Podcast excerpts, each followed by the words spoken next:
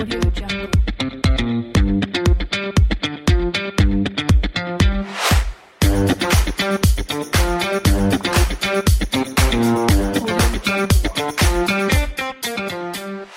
hola, ¿qué tal amigas y amigos del podcast Ventas B2B?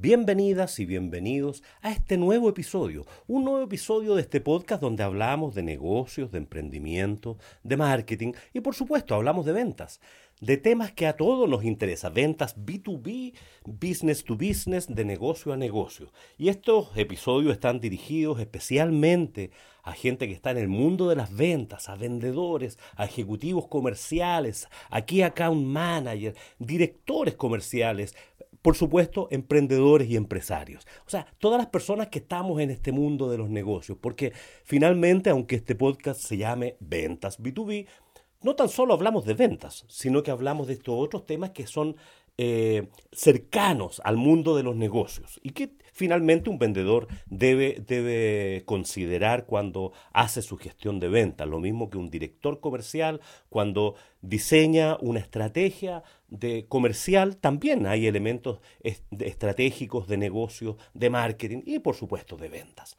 Vamos a lo nuestro, vamos a lo nuestro. El episodio de hoy, el episodio de hoy lo he titulado Todólogos desenfocados. Mira tú, mira tú. Claro, porque debido a un montón de circunstancias que tienen que ver con, con la finalización del año pasado, me tocó eh, tener reuniones con varias personas, varios emprendedores, varios ejecutivos que estaban en el proceso entre terminar su año y planificar el siguiente. Y sin excepción, sin excepción, todos eran todólogos. O sea, todas estas personas que ocupan algún cargo de, de responsabilidad, son todólogos. En el fondo, saben de todo. Saben de todo y lo peor de todo es que hacen de todo. Hacen de todo. Entonces, el común denominador es que todos estaban bastante agobiados, cansados, que todo lo tengo que ver yo, todo tiene que pasar por mis manos. Y son personas bastante autosuficientes, con un montón de conocimientos. De hecho, el, diccionario, aunque no está definido así en la RAE, pero el común denominador de un todólogo es una persona que es conocedora de muchos, muchas áreas, muchos elementos.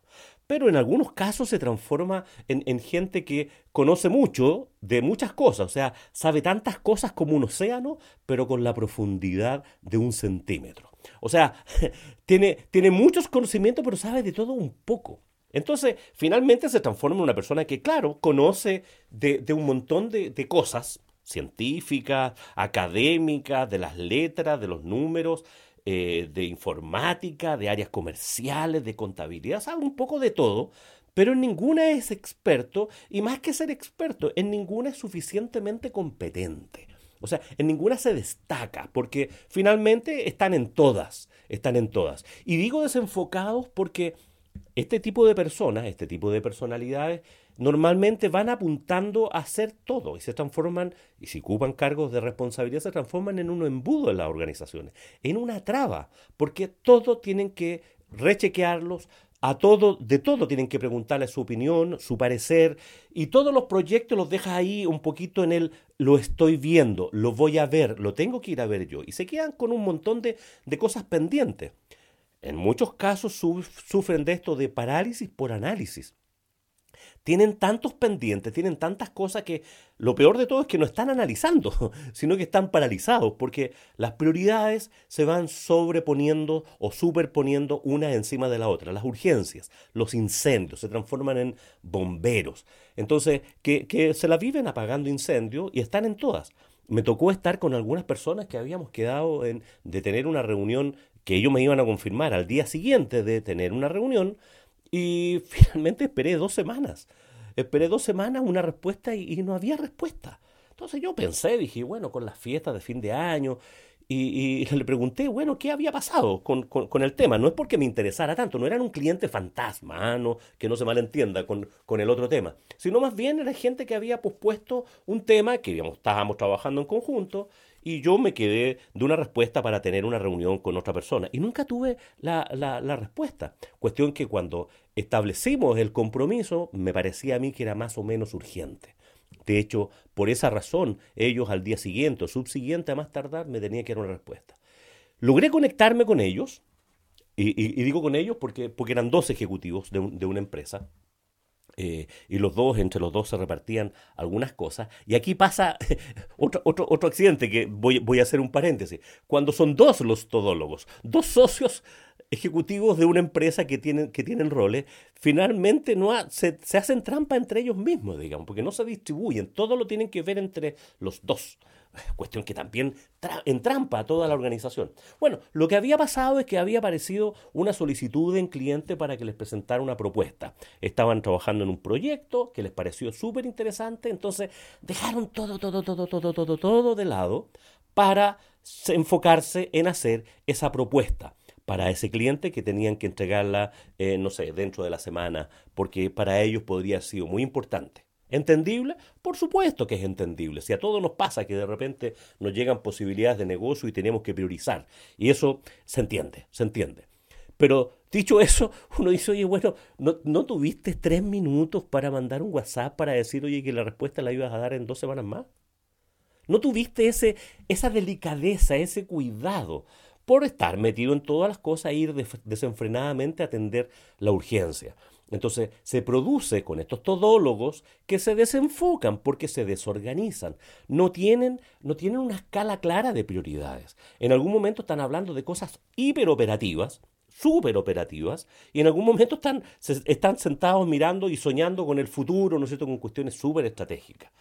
El tema es que esas cosas estratégicas, como no las aterrizan, no las implementan, son pasadas a llevar por estas cosas operativas que están en la urgencia, en el día a día. Entonces, bueno, es difícil trabajar con esas personas así, porque además se quejan de que el resto de su equipo no les sigue el paso, no les sigue el ritmo. No hay nadie en el mundo que los pueda entender. Claro, porque además acaparan todas las cosas, todas las decisiones, todos los conocimientos, todas las reuniones. En todas tienen que estar estas personas, en todos los lugares tienen que ser ellos los que lleven. Bueno, ¿y cuándo? Y no se trata de no tener en quién delegar, ¿ah? porque se entiende, también me tocó hablar con, con algunos emprendedores que estaban bastante solos. Eh, con, con, y con pocos recursos. Entonces, claro, en teoría parece como súper lógico, oye, delega, subcontrata, eh, externaliza, eh, automatiza. Claro, uno se puede quedar en ese consejo frívolo que puede sonar para esa persona. Oye, si está solo, no tiene, no tiene otros recursos, bueno, se tiene que meter en todas. Pero si quieren avanzar en el mundo de los negocios, en algún momento tienen que enfocarse y decir, oye, bueno, ¿para qué soy realmente bueno? ¿Dónde yo aporto valor? en la toma de decisiones, en la mirada estratégica. Eh, a lo mejor soy muy bueno en la parte comercial, y, pero la parte operativa no se me va tan bien. Porque es difícil encontrar una persona que, que sea tan completa y que, sea, que sepa tanto de todo y todo lo haga bien. Es difícil porque se transforma finalmente en una persona muy perfeccionista y eso mismo lo lleva a la inacción, porque se queda en este mundo del parálisis por análisis y ya bien sabemos, ¿no es cierto?, que lo perfecto es enemigo de lo bueno. Entonces, se quedan y trancan la pelota, trancan la pelota en el, en el sentido de que se quedan ellos con, con las herramientas, con las tomas de decisiones. Entonces, no se mueve una hoja sin que yo lo sepa, decían algunos generales de la antigüedad. ¿No es cierto? Claro, y en algunas organizaciones, en algunas empresas, pasa con personas eso, que no se mueve nada sin que ellos le den su visto bueno, sin que ellos le den la, autorización. Y, no, y de nuevo, no es un tema de no delegar, sino que es un tema de un temor, es un tema de no, no comprender claramente cuál es su rol. ¿Cuál es el rol? ¿Para qué me pagan? Y aquí vuelvo a las bases, vuelvo a las bases. Me recuerdo en una consultoría que me tocó hacer hace algunos años ya en una empresa bastante grande, me tocó conversar acerca, estábamos hablando acerca de la estrategia comercial, porque la empresa quería volcarse al mundo del cliente céntrico. O sea, eh, tenían esta cosa, ¿no es cierto?, de que el, el, cliente estuviera al centro de toda la toma de decisiones. Ese era, ese era el, el enfoque, de eso se trataba la consultoría. ¿Cómo hacemos para que la empresa se vuelque a mirar en la mirada de los clientes de capitán a y súper transversal? Que todas las áreas estuvieran pensando eso. Entonces me tocó una reunión con el gerente de administración y finanzas. Eh, persona muy especializada en su cargo de finanzas y de finanzas corporativas, de contabilidad, de endeudamiento, de eso lo manejaba perfectamente. Y estaba muy bien. Entonces yo le pregunté, oye, bueno, ¿cuál es tu, cuál es tu rol acá en la empresa? Bueno, soy el gerente de administración y finanzas. No, yo no te pregunté cuál es tu cargo, sino que lo que te estoy preguntando es por qué te pagan. Bueno, eh, por llevar las finanzas, por llevar la administración de esta empresa. Claro, pero ¿cuál es el aporte de valor que tú le haces? ¿Cuál es tu rol distintivo en tu rol de gerente de administración y finanzas para esta empresa? Eh, y empezamos a escarbar un poquitito y me di cuenta que él no tenía clara, no había, primero, no había una visión compartida eh, dentro de los ejecutivos. De hecho, la conversación partió así, oye, yo no tengo nada que ver con el tema de los clientes, y yo no veo clientes. Bueno, justamente ese es, uno de los problemas, que tú no ves a los clientes y tú como gerente de administración y finanzas deberías tener una sensibilidad por comprender las necesidades de los clientes. Y por ejemplo, cuando pospones el pago a ciertos proveedores, ellos también son tus clientes. Cuando pospones el, el en fin, eh, llenas de procedimientos para que los clientes no puedan acceder a los créditos, que tú eres el responsable, me parece muy bien, bueno, no estás enfocado en los clientes. O sea, no digo que no hagas controles, sino que, oye, tengamos control y tengamos sistemas administrativos que operen bajo una lógica de foco en el cliente. Entonces, el tema no es que no tengas que ver con los clientes. El, tema es que estás desalineado con la estrategia de la organización. Y lo que la organización quiere es que los ejecutivos y toda la empresa se alinee con esta cosa del foco en los clientes, cliente céntrico. Dicho eso, es que cuando volvemos a la base y vamos a los todólogos, a lo mejor me, me, fui, me fui para otro lado con ese ejemplo, pero espero que no me malinterpretes, que no, que no se malentienda. Volver a la base implica definir si estás trabajando en una organización con contrato de trabajo, como freelancer, como dueño, como lo que sea, no, no, estoy metiendo en el tema legal, es que revises el por qué te pagan. ¿Por qué te pagan? ¿Cuál es la expectativa que hay respecto de tu aporte de valor al negocio? ¿Dónde tú realmente le aportas valor a ese negocio? Y eso me pasa con muchos dueños fundadores que son además gerentes generales. Se quedan con el proceso de la fundación y se quejan porque nadie en el mundo hace las cosas que ellos esperan que hagan. Y lo peor de todo es que ellos nunca le han dicho al resto del mundo lo que esperan que hagan. Mira, mira, o sea, ellos tienen un cargo, tienen una descripción de cargo, pero es súper operativa. No, no, no tiene que ver con el por qué te pagan. Entonces, estos gerentes generales se transforman en todólogos y, y tienen que andar subsidiando según ellos, a toda la organización. Y finalmente nivelamos para abajo, porque cada uno deja de aportar en lo que es especialista, en lo que es bueno, en lo que realmente es sobresaliente, en aquello que le aporta valor al negocio, al negocio.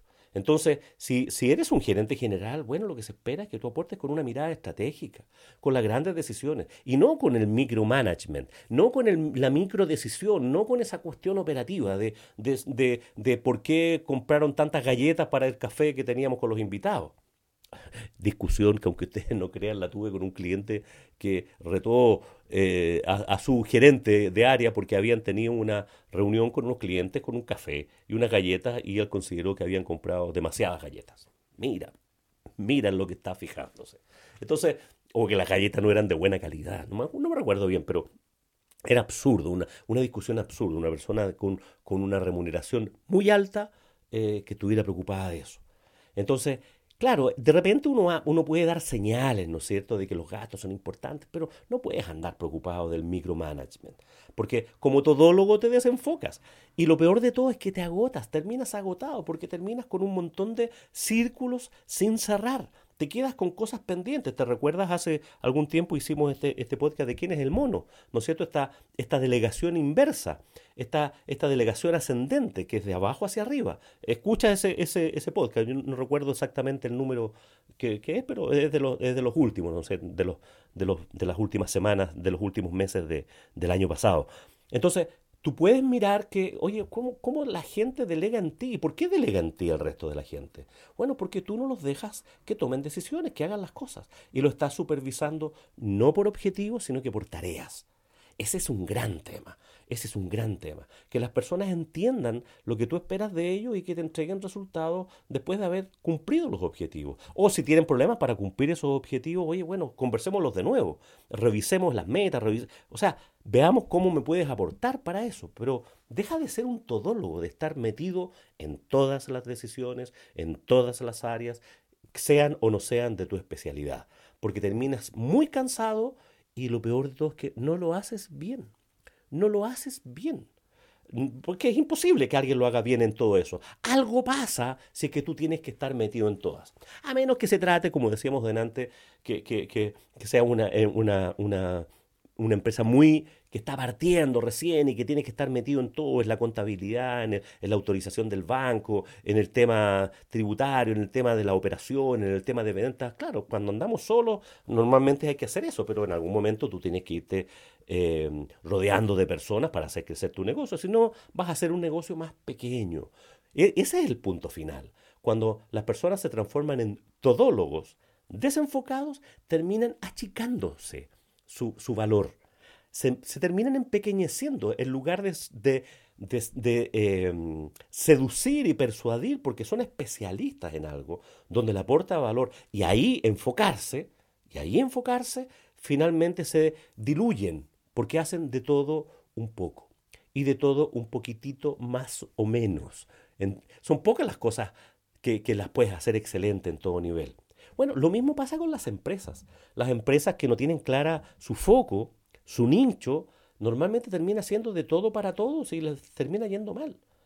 Eh, no se trata de una receta esta, pero, pero claramente las empresas que se enfocan, se especializan en algo, les va mucho mejor, porque el mercado aprecia de mejor manera el valor que tú les aportas como especialista, porque ese valor de especialista ya tiene una connotación positiva para el que lo quiere comprar. Vas a ver el que, el, que recurre a ti como especialista, como empresa, vas a saber que vas a ser un poco más caro que el mercado, pero al mismo tiempo reconocen también que eso tiene más valor. Acuérdate que el precio es cuánto el cliente aprecia la propuesta de valor donde le ve valor. Si no le ve valor, no vas a estar dispuesto a pagar y no vas a tener clientes. Bueno, eso mismo pasa contigo como ejecutivo en una empresa. Si no tienes una especialización, si no tienes una identificación clara donde el resto te reconozca como que ahí aportas valor, eres el mejor tesorero, eres el mejor jefe de venta, eres el mejor eh, TI, en fin, lo que sea, y ahí aportas valor con tu, con tu propuesta estratégica de valor, con la implementación. Y deja de andar haciendo cosas en todos lados. Y deja de andar metiéndote en áreas que no le aportas. Además de no corresponderte en muchas oportunidades, pero no aportas. No aportas valor. Deja ese valor.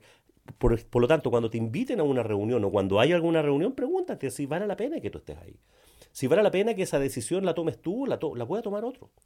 Ese no es el tema. Y de otra manera no vas a andar corriendo toda la vida, vas a terminar menos cansado, vas a tener menos estrés. Acuérdate que el estrés tiene que ver con círculos sin cerrar, con pendientes. Y lo peor de todo es cuando no sé cuáles son todos esos pendientes, porque se van superponiendo unos sobre los otros esos pedidos y tú los trancas, atajas y nivelas hacia abajo a tu organización, no dejas que avance. Te hago una pregunta para finalizar, para que implementemos esto, para que lo lleves a la práctica. ¿Eres un todólogo? ¿En qué áreas? Qué, ¿Cuál de todas las cosas que haces? Piensa, anota todas las actividades que has hecho durante, no sé, la última semana, el último mes, y mira cuáles son aquellas actividades que, las que tú no aportaste valor. Déjatelo para ti. No, no, no se lo dejes para, para otro porque te puedes poner colorado. Eh, y reflexiona sobre eso. ¿Qué cosas vas a dejar de hacer? Para que otros la puedan hacer por ti, porque la hacen mejor, porque son especialistas. ¿Y en qué te vas a transformar en especialista? ¿Cómo quieres ser reconocido por los demás? ¿Por tu cliente, por tus colaboradores, por el resto del equipo? En fin, llego hasta aquí, una vez más agradeciéndote porque estés del otro lado, porque me recomiendes en este podcast. han, llegado varios suscriptores nuevos al podcast eh, por recomendaciones, muy agradecido por eso. Y como siempre, espero que tengas un muy buen día y por supuesto que tengas muy buenas ventas.